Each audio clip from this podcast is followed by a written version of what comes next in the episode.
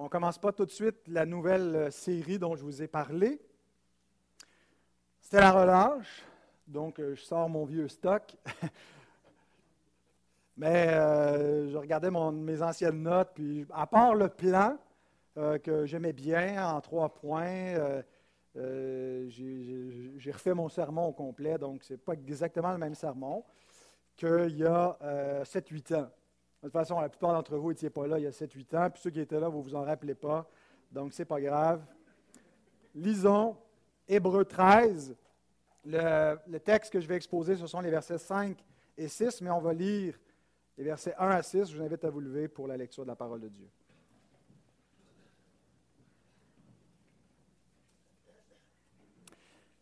Persévérez dans l'amour fraternel N'oubliez pas l'hospitalité, car en l'exerçant, quelques-uns ont logé des anges sans le savoir.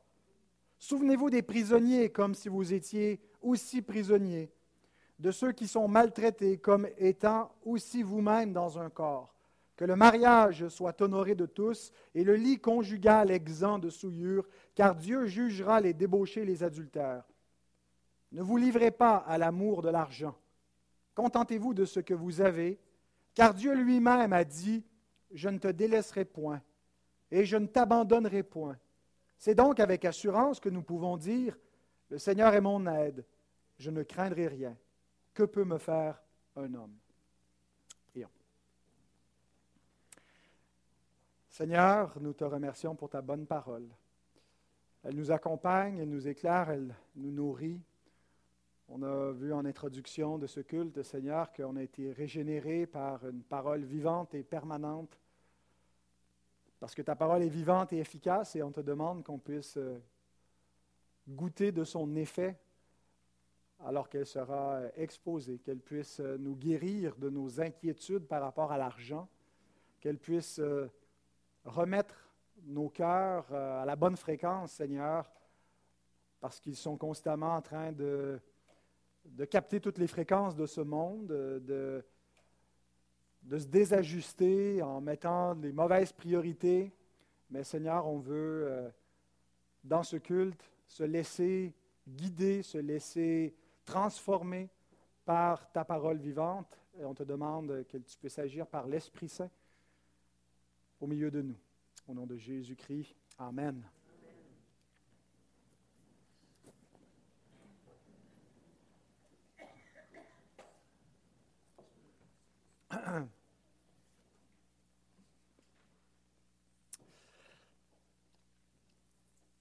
Donc, cette exhortation sur l'argent se trouve au milieu de différentes exhortations pratiques vers la fin de l'Épître aux Hébreux, après avoir exposé la section doctrinale, l'indicatif de l'Évangile. On passe à l'impératif de la vie chrétienne avec toutes les conséquences qui doivent être tirées du fait de la grâce de Dieu qui est accomplie en son Fils dans son office sacerdotal. Ça doit changer notre manière de vivre et pas seulement notre doctrine. Alors, l'auteur donne des exhortations concernant l'hospitalité, concernant la solidarité, concernant le mariage et la sexualité, et il en vient aussi à l'argent. C'est dans ce contexte que euh, nous parlerons de l'argent. Alors, le titre est effectivement un titre pour attirer des, clics. Arrête de stresser avec l'argent. Et ce que je veux souligner d'entrée de scène, c'est que euh, l'auteur nous parle de ce problème de l'inquiétude financière dans le cadre relationnel, euh, dans les relations ecclésiales, où il est question d'hospitalité, de solidarité avec ceux qui, souffrent ou ceux qui sont euh, dépourvus mais aussi dans le cadre familial, dans le cadre du mariage. Euh, et c'est souvent donc dans, ces, dans, ce cadre relationnel que vient aussi tout l'aspect économique de notre vie et les inquiétudes qui y sont rattachées. Êtes-vous inquiet par rapport à l'argent? Pas seulement par rapport à l'économie de votre pays, mais par rapport à vos économies, à votre argent. Euh, cette année, je regardais, je ne regarde pas ça attentivement. On a investi sur du long terme dans les fonds d'études, les REE. Euh, je regardais que quand on a, commencé l'année 2022, euh, malgré qu'on a cotisé toute l'année 2022, on avait moins d'argent à la fin de l'année dans nos fonds qu'on en avait au commencement de l'année, même si on a continué à en mettre dedans. Euh, peut-être que certains d'entre vous en ont souffert davantage. Certains arrivaient à l'âge de, la retraite de retirer euh, vos placements. Et là, la, conjoncture économique euh, fait en sorte que vous perdez un petit peu au change, ou en tout cas que le, gravy est peut-être pas aussi abondant que ce que vous auriez voulu. On a des, des incertitudes planétaires avec les conflits militaires qui ont cours, euh, la, fin de la pandémie qui a affecté cette pandémie lourdement, euh, l'économie, l'inflation qui bat des taux records et qui s'amène aussi avec des taux d'intérêt. Tous ceux qui sont à taux variables en ce moment le regrettent.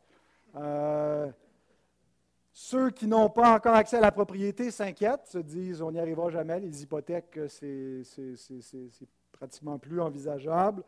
on s'inquiète pour nos revenus. Euh, tout monte, mais pas toujours nos revenus. Alors, peut-être que vous êtes au-dessus de tout cela, mais je suis certain qu'il y en a quelques-uns en, ce moment qui résonnent avec ces problématiques, ces inquiétudes, et même si on sait qu'il y en a qui c'est pire que nous, il y a des pays qui s'en sortent moins bien que le nôtre, ben on stresse pareil avec notre argent. Ben, nous avons besoin que Dieu nous parle plus que euh, l'économiste en chef de la Banque du Canada ou je ne sais qui d'autre qui pourrait nous rassurer sur nos placements ou sur notre avenir et que tout va bien aller. Faites-vous en pas, une petite crise qui va passer. On a surtout besoin que Dieu nous parle. On a besoin aussi de nous parler nous-mêmes. Notez que dans le texte, le texte dit, Dieu lui-même a dit, c'est pourquoi nous pouvons nous dire. Nous pouvons dire. Donc Dieu parle, puis nous nous, parlons à nous-mêmes. Et nous nous devons de développer une perspective théologique avant tout sur les problèmes économiques et sur nos inquiétudes financières. Alors voici le plan que nous allons suivre euh, ce matin en trois points la cause de nos inquiétudes financières. Pourquoi est-ce qu'on s'inquiète?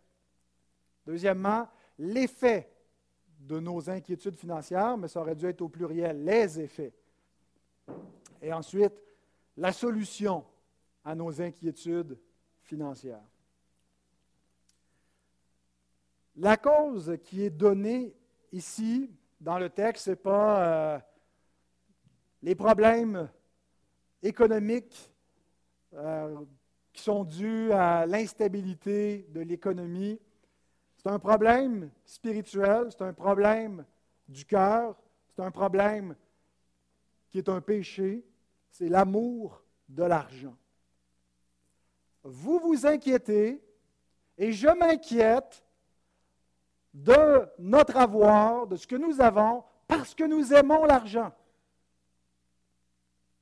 Pour certains, peut-être vous dites, oui, c'est évident, je le sais, je sais, je veux être riche, je sais que c'est mon ambition, je sais que je veux le confort, je vise une retraite, je vise la liberté 55, euh, je vise une,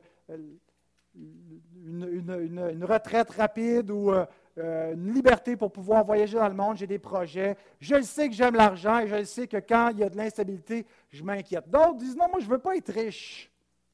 Donc, ce n'est pas vrai, pasteur, quand tu nous dis que je m'inquiète pour l'argent parce que j'aime l'argent. J'aime pas l'argent, mais je m'inquiète pareil. En fait, l'amour de l'argent peut se manifester de différentes façons. Par le désir d'être riche, qui nous paraît peut-être la façon la plus évidente, mais aussi par la peur d'être pauvre.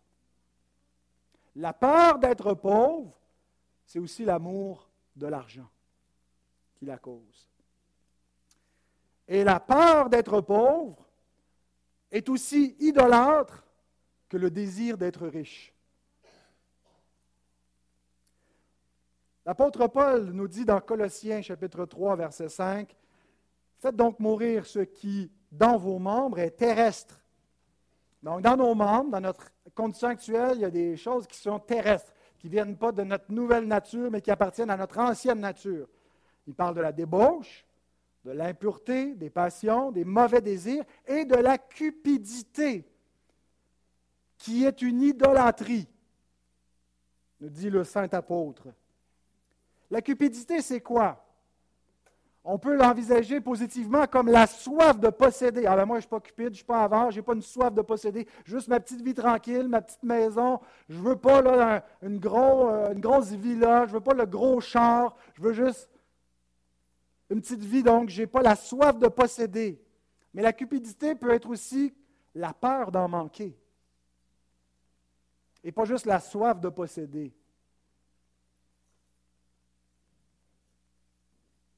Avez-vous déjà remarqué comment Jésus, dans le sermon sur la montagne, associe les inquiétudes financières à l'idolâtrie?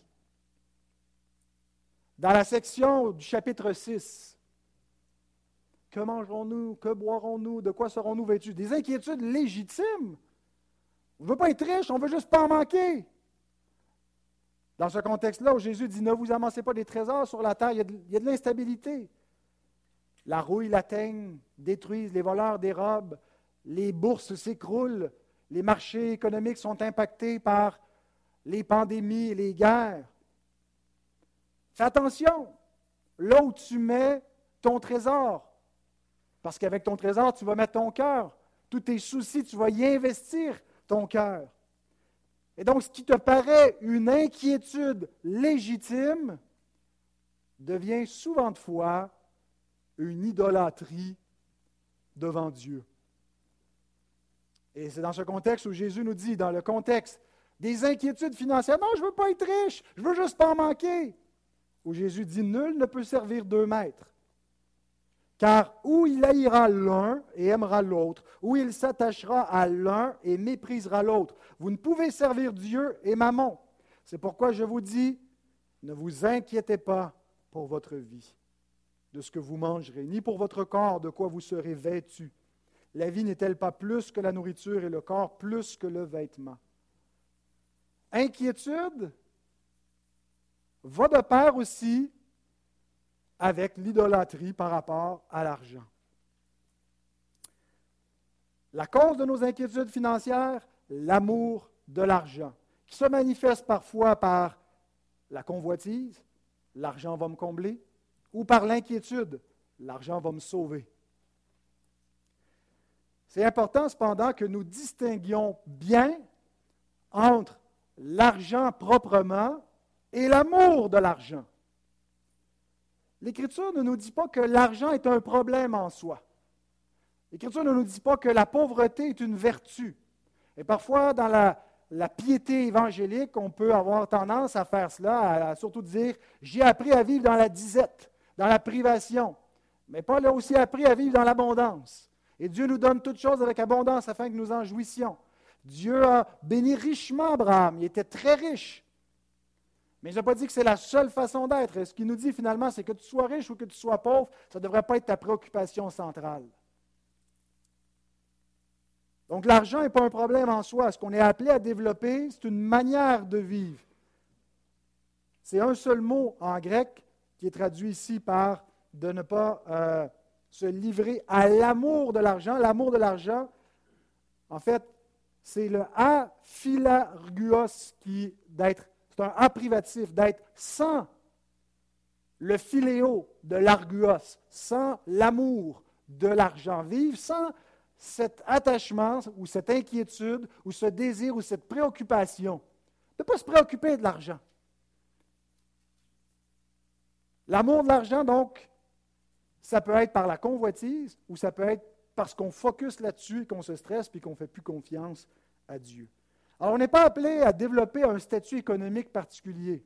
Vends tes biens, vends ta maison, comme ça tu ne te préoccuperas plus, tu n'auras plus d'hypothèque. Mais travaille sur ton état d'esprit pour être aphilarguos, pour être sans cette préoccupation qui parfois te de l'autre, que ce soit par l'inquiétude ou par la convoitise. voilà pour la cause de nos inquiétudes financière, l'amour de l'argent. Maintenant, les effets de nos inquiétudes financières. Notez que notre texte ne nous fournit pas plusieurs effets euh, de façon explicite. Mais il y a d'autres textes qui le font. Par exemple, Paul dit dans 1 Timothée 6, verset 10, que l'amour de l'argent est une racine de tous les maux, que ça engendre plusieurs maux dans notre vie, du mal, kakos en grec. Au pluriel, c'est caca, le mot kakos. Donc des choses mauvaises dans notre vie. Et quelques-uns, en étant possédés, se sont égarés loin de la foi et se sont jetés eux-mêmes dans bien des tourments. Quel genre de tourment? L'amour de l'argent peut-il générer dans notre vie? En voici quatre. Premièrement, une âme insatisfaite. C'est une illusion, l'idée que si j'obtenais seulement cette chose, cet avoir, cette possession, ce montant, cette somme, je serais satisfait. Je serais comblé. Et je ne voudrais plus rien après. Ecclésiaste 5, verset 9. Un homme riche qui fait le constat suivant. Celui qui aime l'argent n'est pas rassasié par l'argent. Et celui qui aime les richesses n'en profite pas. C'est encore là une vanité. Ça, ne rassasie pas l'âme. Les Bill Gates, c'est plus lui, c'est qui? C'est euh, Elon Musk et autres, euh, qui, les, le top, euh, les, top 10 des fortunes dans la planète, n'ont pas accès à une plus grande sérénité que nous. Ils n'ont pas accès à une plus grande satisfaction ou un bonheur ou l'absence d'inquiétude.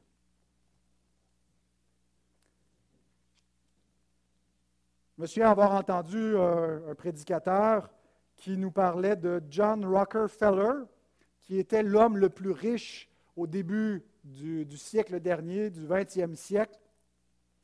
Il possédait, on évaluait sa, fortune à l'époque à 1,4 milliard, qui serait en dollars constants autour d'une vingtaine de milliards. Donc, il s'est fait supplanter depuis.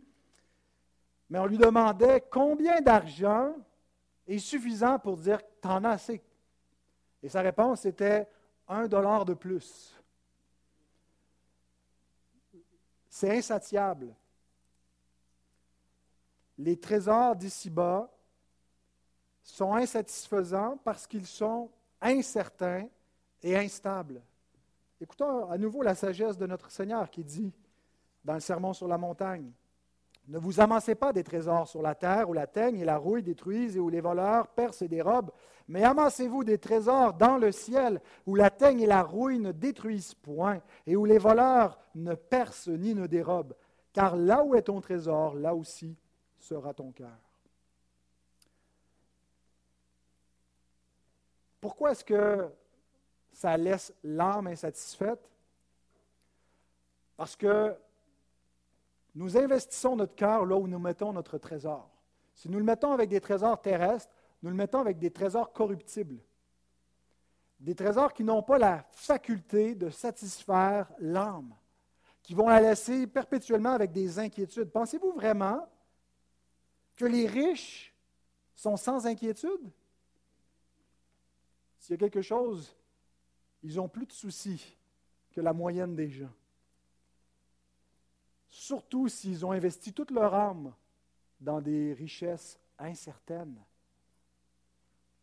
Mais ce n'est pas le pire des effets de laisser l'âme insatisfaite, insatiable, frustrée. Un autre effet, c'est que l'amour de l'argent crée une indifférence aux choses du royaume des cieux. Les soucis du siècle présent tendent à nous rendre insensibles au siècle à venir. Ceux qui s'inquiètent des choses d'en bas se balancent des choses d'en haut. Ceux qui considèrent que la vie présente, c'est tout ce qui compte. Tu vis une seule fois, tu es mieux d'en profiter. Si tu une vie de misère, tu es mieux de crever. Pour eux, le siècle à venir, c'est juste pour nous, nous endormir. C'est des rêvasseries pour nous empêcher de focaliser sur la vraie vie. Hein, c'est l'opium du peuple, la religion. C'est qui qui dit ça? Pardon? Karl Marx, merci. Je savais que c'était un de ces communistes, là, mais je ne savais pas lequel.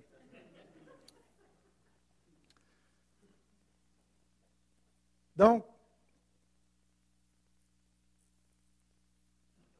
Jésus dit dans la parabole du semeur, une des quatre terres, il dit que certains reçoivent la semence, la parole de Dieu, parmi les épines. Ce sont ceux qui entendent la parole, mais en qui les soucis du siècle, la séduction des richesses, l'amour de l'argent, l'invasion des autres convoitises étouffent la parole et la rendent infructueuse.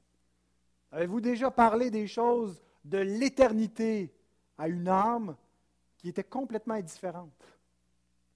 Vous essayez de la secouer, de lui faire prendre conscience que toutes ces préoccupations terrestres, bien qu'on une certaine légitimité, c'est normal jusqu'à un certain point de se préoccuper de la vie présente, mais les préoccupait tellement qu'il ne pouvait pas accorder aucune importance que ce soit aux choses éternelles. Pourtant, les choses visibles sont passagères, les choses invisibles sont permanentes.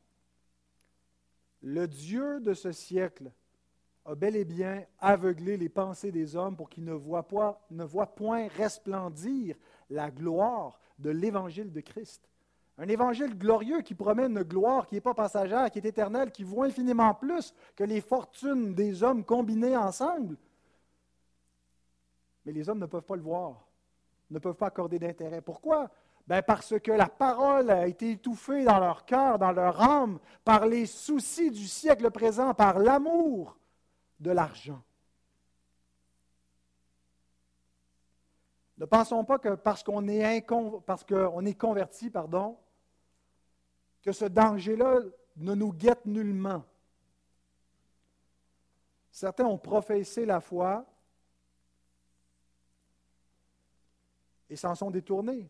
Pensons à Démas, qui a abandonné Paul par amour pour le siècle présent. Pensons à Ananias et Saphira, bon, qui ont fait semblant de professer la foi, mais qui ont menti au Saint-Esprit par amour de l'argent. Pensons au jeune homme riche qui vient à Christ pour avoir la vie éternelle et qui s'éloigne de lui tout triste parce qu'il y avait de grands biens qui le possédaient pas lui qui possédait sa richesse. C'est sa richesse qu'il possédait, il en était esclave, alors qu'il se croyait libre.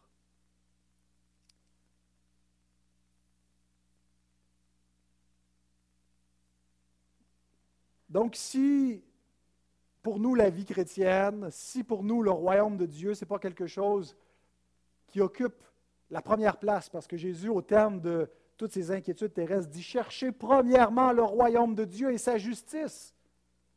Mettez vos priorités à la bonne place.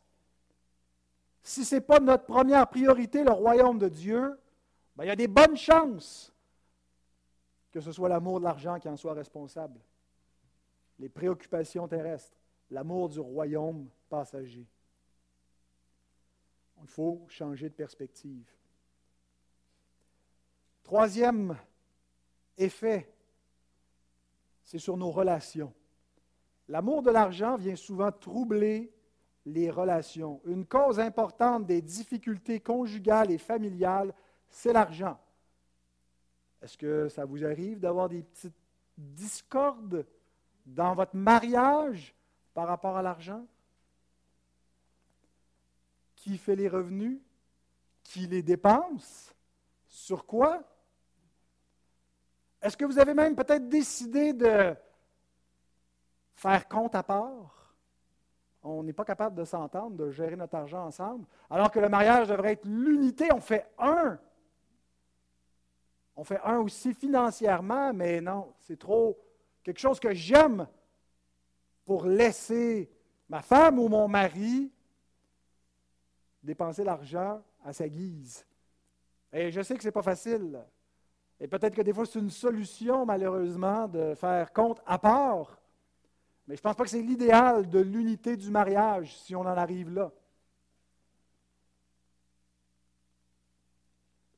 Ce n'est pas seulement dans les relations conjugales que l'argent est un problème, c'est aussi dans les relations ecclésiales. Est-ce qu'on ne regarde pas un petit peu euh, le train de vie les uns des autres? Avez-vous un petit peu de mépris, peut-être? Juste un petit peu. Pour ceux qui, euh, peut-être, en ont un petit peu plus que vous. Un peu plus de, de confort, d'indépendance financière. Il nous écœure-tu? Dans les moments où on doit débattre des budgets, ici, on, on présente le budget, mais on n'en parle pas. Vous avez des questions, on va répondre très succinctement. Je le dis un peu à la blague, mais c'est vrai que quand on commence à discuter beaucoup d'argent dans l'Église, c'est une source de conflit interpersonnel. On se regarde avec notre statut économique les uns les autres, on se juge, on vit des frustrations face à, à cela. Lorsque ça devient le focus dans certaines églises où les pasteurs prêchent euh, principalement sur les offrandes, peut-être parce qu'ils ont peur d'en manquer, ça devient une source de conflit dans nos relations ecclésiales, familiales. Et à la base, c'est l'amour de l'argent qui est le problème. J'ai trouvé que la parole que Josué dit à Akan, avant de prononcer la sentence sous une pluie de roches est intéressante. Vous vous souvenez de Akan dans l'épisode de la conquête de Canaan, qui dérobe de l'interdit. Hein, et quand il s'explique, parce que là, quand ils s'en vont attaquer Haï, euh, qui était une beaucoup plus petite ville que, la précédente, ça devait être facile. Finalement, ils vivent des revers et il découvre par une révélation de l'Éternel que c'est qu'il y a de l'interdit dans le camp. Akan, comme Ève, dans le jardin, a vu les yeux, a convoité, a pris et a caché. C'est souvent comme ça que ça fonctionne. On voit, on prend, on cache. Et a fait venir le déplaisir de Dieu sur son peuple. Mais ce que Josué lui dit résume bien l'effet de l'amour de l'argent sur les relations. Ça trouble les relations. Josué et tout Israël avec lui prirent Akan, fils de Zérak, l'argent, le manteau, le lingot d'or, les fils et les filles d'Akan, ses bœufs, ses ânes, ses brebis, sa tente et tout ce qui lui appartenait, et ils les firent monter dans la vallée d'Accor. Josué dit pourquoi nous as-tu troublés? L'Éternel te troublera aujourd'hui. Et tout Israël le lapida, on les brûla au feu, on les lapida. L'amour, l'argent trouble les relations parmi le peuple de Dieu, parmi les membres d'une même famille, parmi des relations d'amitié, l'amour de l'argent. Mais la relation la plus importante qui est troublée par l'amour d'argent, c'est avec Dieu. Voici le quatrième et dernier effet que produit sur nous l'amour de l'argent, c'est une incapacité à faire confiance à Dieu. Et cet, euh, cet effet-là est, est, implicite dans le texte de l'Épître aux Hébreux. Si tu as confiance en Dieu, tu n'es pas pris par l'amour de l'argent. Mais si tu t'inquiètes pour l'argent, c'est que tu as de la difficulté à faire confiance à Dieu. C'est mutuellement exclusif. L'Écriture nous présente deux objets de la confiance de l'homme qui sont en opposition. Dieu et Mammon, qui représentent l'argent, les possessions, ce que, les biens que nous pouvons avoir ici-bas, Et Jésus nous dit, encore dans le sermon sur la montagne, que nul ne peut servir deux maîtres. Car ou il haïra l'un et aimera l'autre, ou il s'attachera à l'un et méprisera l'autre. Vous ne pouvez servir Dieu et Maman. En fait, je dirais que théoriquement, c'est ce qu'on fait, on sert deux maîtres. On sert Dieu, mais on, lutte encore un petit peu avec le désir de se tourner vers maman. Pas juste pour être riche, mais aussi pour ne pas en manquer. Et on est partagé donc entre deux maîtres. Sachons que l'amour de l'argent ou la confiance dans ce que l'argent peut nous apporter ou nous libérer comme souci tue notre confiance en Dieu. Et c'est ça le pire des effets. Pour certains, c'est au point qu'ils vont être loin de la face de Dieu pour toujours, parce qu'ils ont tant aimé les richesses d'ici-bas. Jésus regarde le jeune homme riche s'en aller loin de lui, lui tourner le dos et dit qu'il est difficile pour les riches d'entrer dans le royaume des cieux. C'est plus facile pour un chameau de passer par le trou d'une aiguille que pour un riche d'entrer dans le royaume de Dieu. Qui peut être sauvé? De demander les disciples. Aux hommes, c'est impossible. Les hommes ne sont pas capables de changer leur affection, leur amour pour les possessions, pour l'argent, de se convertir de leur idolâtrie. Ce n'est pas une question de volonté morale. Mais à Dieu, tout est possible. Dieu peut nous libérer, nous faire prendre conscience de la vanité des trésors terrestres et de nous faire prendre conscience que tout l'or du monde ne peut pas racheter notre âme, et que c'est le sang précieux de Christ qu'on doit estimer comme étant plus valeureux, meilleur que tout le reste. Mais même une fois convertis, c'est comme avec nos anciens péchés. Ils exercent encore une une attraction. Alors, il ne faut pas penser que parce qu'on a été converti, on a été définitivement guéri du potentiel idolâtre de l'amour de l'argent. On doit toujours veiller. Et reconnaissons que quand cet amour nous prend, il affecte notre confiance en Dieu.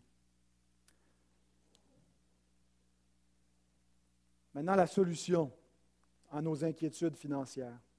Alors, si le texte de l'Épître aux Hébreux qu'on a lu nous parle peu des effets de l'amour de l'argent, il nous parle surtout de la solution. C'est ce qui est explicite. Et la solution comprend deux choses qui sont interconnectées et qu'on est appelé à développer, qui font partie de la sanctification progressive. Relisons le verset 5. Contentez-vous de ce que vous avez, première chose, le contentement.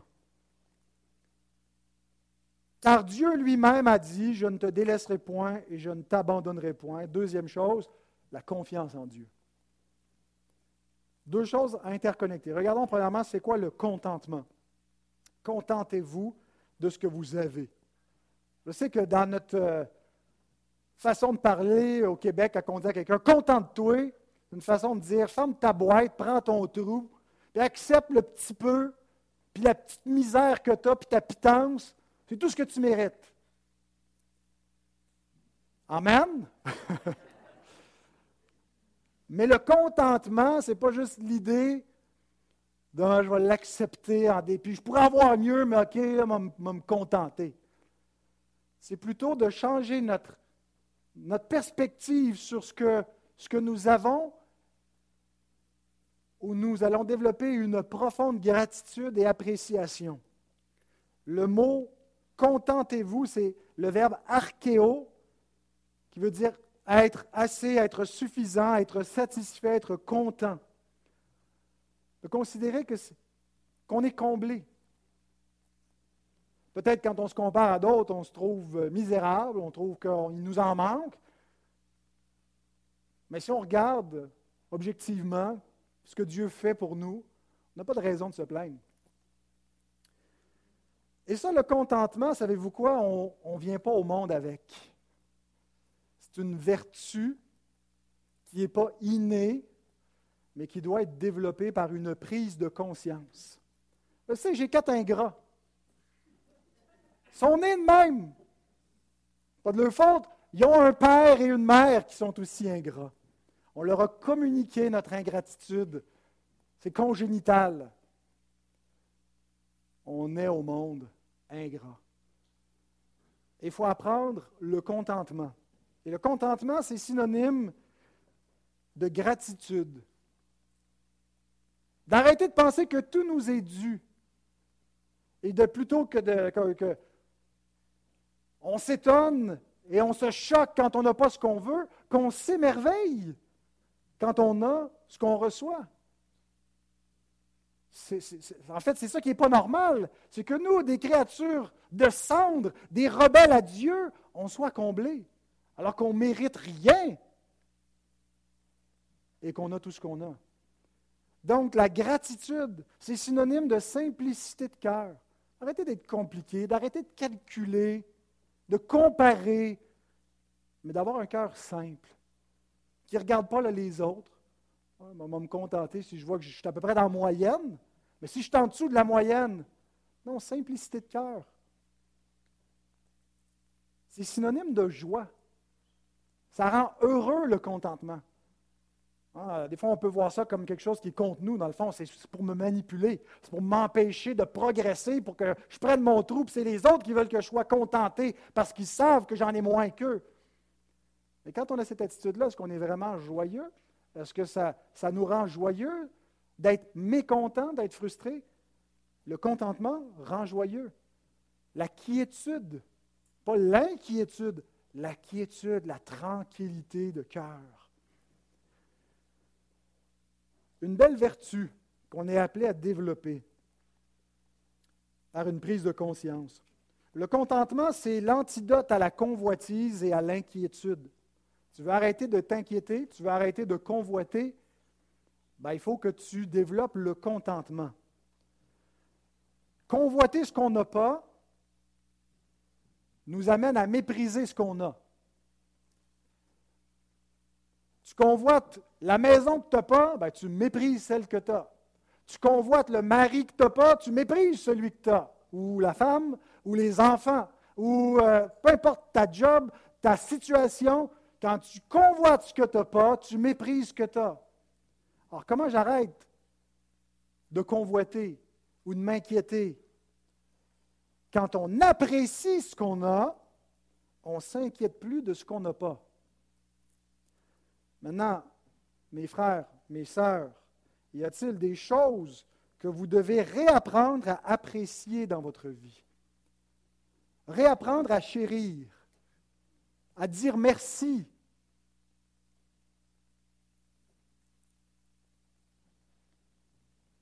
C'est comme ça que vient le contentement, par l'action de grâce consciente. Tu t'arrêtes pour rendre grâce chaque fois que tu manges, quand tu te lèves, quand tu te couches. Tu arrêtes de focaliser sur ce que tu n'as pas et ce que tu veux, puis tu remercies le Seigneur pour ce qu'il te donne, mais même ce que tu n'aimes pas dans ce qu'il te donne, parce que c'est bon pour toi. Le contentement, c'est synonyme de faire confiance à Dieu. C'est pour ça que ça va avec le deuxième aspect de la solution. Et notez la conjonction de coordination Contentez-vous de ce que vous avez, car Dieu lui-même a dit. Pourquoi est-ce qu'on doit se contenter? Bien, à cause de ce que Dieu nous dit, qui ne nous a pas délaissés, qui ne nous abandonnera point, qui pourvoit tous nos besoins. Alors, le deuxième aspect, le deuxième aspect de la solution à nos inquiétudes, c'est de développer, en plus du contentement, la confiance en Dieu. Nos inquiétudes financières révèlent notre difficulté à faire confiance à Dieu. C'est dur de lui faire confiance, on ne le voit pas. On n'entend pas sa voix dans nos oreilles. Oui, on peut lire sa parole, mais il faut se c'est vraiment pour moi, est-ce que, que je m'approprie vraiment bien les promesses de Dieu. Mais on doit lutter avec nous-mêmes pour développer la confiance. Mais sachez que notre confiance en Dieu ne repose pas dans le vide. Ce n'est pas comme un mantra, dire que concentre-toi, concentre-toi, puis fais confiance à Dieu.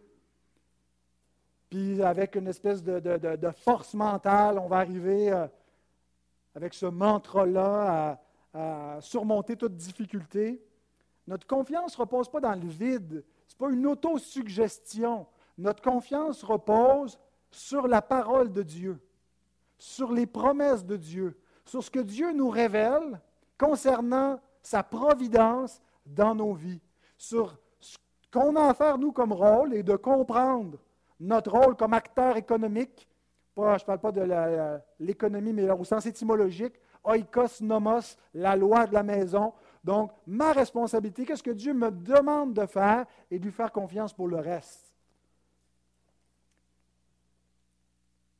Et Dieu nous donne cette promesse spécifique. Dieu lui-même a dit, je ne te délaisserai point et je ne t'abandonnerai point. C'est important de bien comprendre ce que signifie cette promesse et aussi ce qu'elle ne signifie pas. Il ne faut pas l'interpréter à la manière de ceux qui prêchent l'évangile de la prospérité. Bon, il y a ceux qui le font de façon grossière, que si tu fais confiance à Dieu, tu vas te promener en char de luxe et tu vas te déplacer en jet privé. Ça, c'est vrai pour eux. Parce qu'ils vous volent si vous leur donnez votre argent. Donc, l'évangile de prospérité marche pour les, faux évangélistes, les faux apôtres, les faux prophètes. Mais ça va les mener à une ruine éternelle. Mais je parle d'un autre type d'évangile de prospérité plus modeste, plus humble. Du genre, si tu as vraiment confiance à Dieu, tu as un revenu garanti. Dieu te garantit, c'est une promesse. Je te délaisserai point, je ne t'abandonnerai point. C'est sûr que si ton frigidaire pète, tu as confiance à Dieu, il va être remplacé miraculeusement. C'est sûr que si tu as confiance à Dieu, tu ne seras jamais à la rue. Il y aura toujours une façon, euh, parfois surnaturelle, in extremis, où ton loyer va se payer. Tu manqueras jamais de nourriture. il n'y a jamais un enfant de Dieu qui s'est retrouvé à la rue. Il n'y a jamais un enfant de Dieu qui a souffert de la faim ou de la nudité ou de quelque péril que ce soit. Il n'y a jamais un enfant de Dieu qui est mort finalement. Parce que Dieu nous guérit nos maladies. Puis ben, vous voyez un petit peu cette logique-là. Ben, pourtant, Paul, il a peut-être même écrit cet épître, a dû apprendre à vivre dans la disette, en plus d'apprendre à vivre dans l'abondance. Notez d'ailleurs le verbe qu'il emploie pour dire qu'il a appris. Philippiens 4.12, je sais vivre dans l'humiliation et je sais vivre dans l'abondance. En tout et partout, j'ai appris à être rassasié et à avoir faim, à être dans l'abondance et à être dans la disette. Il y a des jours où il manquait de rien, puis il y a des fois où il, il se couchait le ventre creux. Ailleurs, il nous dit qu'il a vécu des naufrages, des périls, des persécutions, des emprisonnements, des coups. Puis il a fini sa vie dans un cachot, abandonné de ses plus proches et exécuté, on lui a coupé la tête. Mais vous savez qui ne l'a pas abandonné dans tout ça? Dieu. Parce qu'il a promis, je ne te délaisserai point et je ne t'abandonnerai point. Donc, si tu te retrouves à la rue, si tu n'es pas capable de payer ton loyer, si tu n'as pas de quoi manger, tu es tout nu dans la rue, Dieu ne t'a pas abandonné. Tu ne peux pas interpréter tes circonstances, même quand tout te fait défaut, comme si ça signifie que Dieu t'a abandonné. Et pas lui-même, qui sait qu'il s'en va à l'exécution, qui dit tous m'ont abandonné, que cela ne leur soit point imputé, parce que le Seigneur a été avec moi. Et dans tout ça, j'ai été plus que vainqueur. Donc la promesse n'est pas une promesse que nous ne manquerons de rien, mais que dans tout cela, Dieu sera avec nous. C'est un peu comme le mariage. Le mariage, c'est pour le meilleur et pour le pire. On ne promet pas avec des conditions en disant je vais rester uni à toi tant que ça va bien. Ben, le jour où on est pauvre, le jour où tu te fais défigurer par un chien, le jour où je ne sais pas quoi, qui va changer les circonstances de manière dramatique, c'est fini. Non, non, non, non, non, c'est une alliance inconditionnelle où on dit c'est pour le meilleur et pour le pire. Donc, quand c'est dans le meilleur, ça marche, mais dans le pire, le mariage demeure valide. Ben, c'est un petit peu ce que Dieu nous dit. Dieu nous dit que quoi que ce soit qui arrive, il ne va jamais nous abandonner. Il ne va jamais nous laisser tomber. Et notre logique à nous, on se dit mais Christ, tu es tout puissant, tu es capable de faire apparaître la nourriture de même, j'en ai pas, ben nourris-moi, sinon tu m'abandonnes. Non, Dieu dit ben, peut-être que mon plan pour toi, c'est de te faire souffrir un peu. Et tu dois savoir qu'en faisant ça, je ne t'ai pas abandonné. Je suis avec toi dans ta misère. Donc, aie confiance, quoi qu'il arrive. La promesse que Dieu nous fait, donc, c'est que peu importe nos circonstances, il ne nous abandonnera jamais. Et qu'il est au contrôle de nos circonstances. Et qu'il faut apprendre à lui faire confiance, quoi qu'il arrive. Il ne faut pas se dire, ah ben là, ça va mal, d'après moi, Dieu l'a échappé, celle-là. Il m'a prié plus fort, il ne m'entend pas, il ne voit pas. Prie plus fort pour arrêter de douter. Tu n'as pas besoin de convaincre Dieu d'être fidèle à sa promesse. Il ne peut pas pas être fidèle à sa promesse. Peut-être qu'il faut revoir ton interprétation de sa promesse. Il faut apprendre donc à lui faire confiance quoi qu'il arrive, apprendre à lui obéir en travaillant. Dieu nous a dit qu'il pourvoirait à tous nos besoins, mais que ça n'allait pas tomber du ciel. Il faut suivre les moyens de la providence. Donc, si on veut moissonner, il faut semer. On ne peut pas juste s'asseoir et attendre que Dieu nous nourrisse. Oui, il nourrit les oiseaux du ciel, mais les oiseaux du ciel cherchent leur nourriture. Ils le font dans les capacités. Ils n'ont pas un gros, gros cerveau, ils ont une petite cervelle de moineau, mais ils font avec ce que Dieu a donné, puis Dieu pourvoit. Ben, Dieu nous a donné aussi des, des règles à suivre, puis une responsabilité. Donc, on doit s'activer sachant que Dieu va pourvoir par des moyens ordinaires. Il faut savoir qu'il est totalement souverain sur nos vies. Matthieu 10, 29 à 31, ne vantons pas deux passereaux pour un sou, cependant il n'en tombe pas un à terre sans la volonté de votre Père. Et même vos cheveux sont tous comptés. Ne craignez donc point, vous valez plus que beaucoup de passereaux. Pas juste vos cheveux, vos sous sont comptés. Vous êtes dans l'abondance, merci Seigneur. Vous êtes dans la disette, ben, merci Seigneur. Pourvois, s'il te plaît mais que ta volonté soit faite. Ce que nous devons savoir aussi, parce que ceci étant dit, on peut reconnaître que Dieu est totalement souverain sur nos vies, mais ça ne nous amène pas à la confiance. Ça nous amène à la méfiance. Ah, je sais, euh, tout ce qui arrive, c'est Dieu qui me le fait. Ces temps-ci, il me fait tomber pas mal de tuiles sur la tête, fait que je n'ai pas trop confiance en lui. Êtes-vous convaincu que Dieu veut votre bien? Matthieu 7, 9 et 10. Lequel de vous, donnera une pierre à son fils s'il lui demande du pain? Ou s'il demande un poisson, lui donnera-t-il un serpent? Si donc, méchant comme vous l'êtes, vous savez donner de bonnes choses à vos enfants, à combien plus forte raison votre Père qui est dans les cieux donnera-t-il de bonnes choses à ceux qui les lui demandent?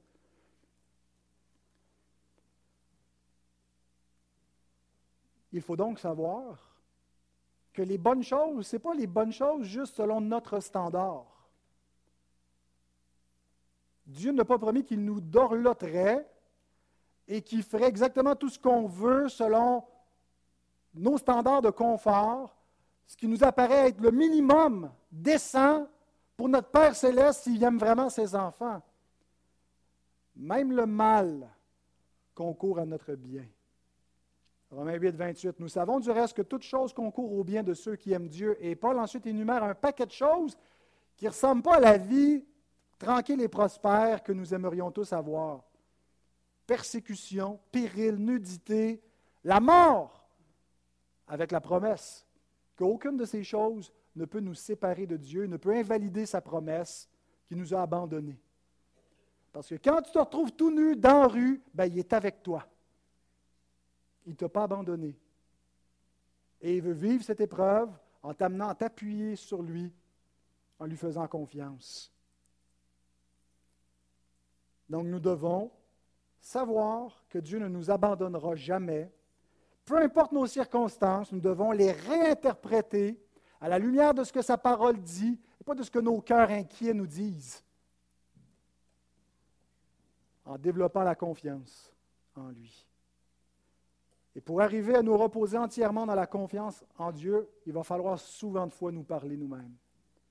C'est pourquoi l'auteur ajoute, c'est donc avec assurance que nous pouvons dire, le Seigneur est mon aide, je ne craindrai rien, que peut me faire un homme? Dieu te parle, mais tu dois te parler toi aussi. Dieu nous dit une promesse, mais il ne faut pas juste rester passif. Il faut se parler à soi-même, se parler avec la parole de Dieu. Se dire, OK, arrête de t'inquiéter. Il a dit qu'il est ton aide. Donc, je n'ai plus rien à craindre. Ce qui m'arrive en ce moment n'a pas échappé à son contrôle. C'est dans son plan, c'est dans son dessein. Je ne le comprends pas, mais je lui fais confiance. Que peut me faire un homme? mon propriétaire va me mettre à rue, mon boss va me renvoyer. Qu'est-ce qui peut m'arriver dans ces circonstances? Peu importe. Dieu prend soin de moi. Et quand il le voudra, il me relèvera comme il l'entend. Donc on n'est pas juste passif, mais pleinement actif pour se parler à soi-même avec la parole de Dieu. Et nous allons faire quelque chose d'autre pour être actif ce matin. Nous allons communier avec ce Dieu qui est devenu homme, qui a goûté la faiblesse, qui a goûté la misère, qui s'est fait pauvre de riche qu'il était, afin de nous enrichir. Amen. Je vais demander aux euh, anciens d'installer l'autre table et euh, je veux simplement vous lire un texte de plus pour introduire la table du Seigneur. Romains 8, 31 à 39.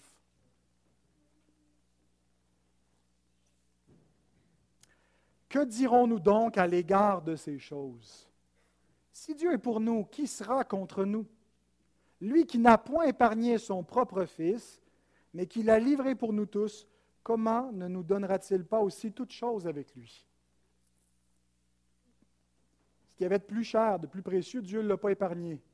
Il l'a sacrifié. Donc, il n'y a rien que Dieu va épargner pour ses enfants bien-aimés. Alors, s'il nous manque de quoi, ce n'est pas une erreur, ce n'est pas un défaut dans la providence. Dieu va nous donner tout avec son Fils selon sa volonté. Qui accusera les élus de Dieu? C'est Dieu qui justifie. Qui les condamnera? Christ est mort, bien plus. Il est ressuscité. Il est à la droite de Dieu. Et il intercède pour nous. Qui nous séparera de l'amour de Christ? Sera-ce la tribulation, ou l'angoisse, ou la persécution, ou la faim, ou la nudité, ou le péril, ou l'épée? Selon qu'il est écrit, c'est à cause de toi qu'on nous met à mort tout le jour, qu'on nous regarde comme des brebis destinées à la boucherie. Oui, il y a des souffrances. dans la route du pèlerin. Mais, dans toutes ces choses, nous sommes plus que vainqueurs par celui qui nous a aimés. Car nous avons l'assurance que ni la mort, ni la vie, ni les anges, ni les dominations, ni les choses présentes, ni les choses à venir, ni les puissances, ni la hauteur, ni la profondeur, ni aucune autre créature ne pourra nous séparer de l'amour de Dieu manifesté en Jésus-Christ notre Seigneur. Alors ce matin, vous êtes invités à vous approcher de votre Sauveur, qui nous est représenté sous la forme symbolique du pain et du vin. La seule chose qu'on a véritablement besoin dans ce monde, c'est lui. Laissons de côté toutes nos inquiétudes qui nous incitent à aller vers d'autres dieux, d'autres sauveurs. Ils ne peuvent rien faire pour nous. Ils laissent notre âme insatisfaite. Ils peuvent juste nous éloigner de celui seul qui peut nous rassasier, qui peut nous secourir. Et non seulement qui peut, mais qui le fait et qui demeure vivant pour intercéder pour nous et s'assurer qu'aucune de ces brebis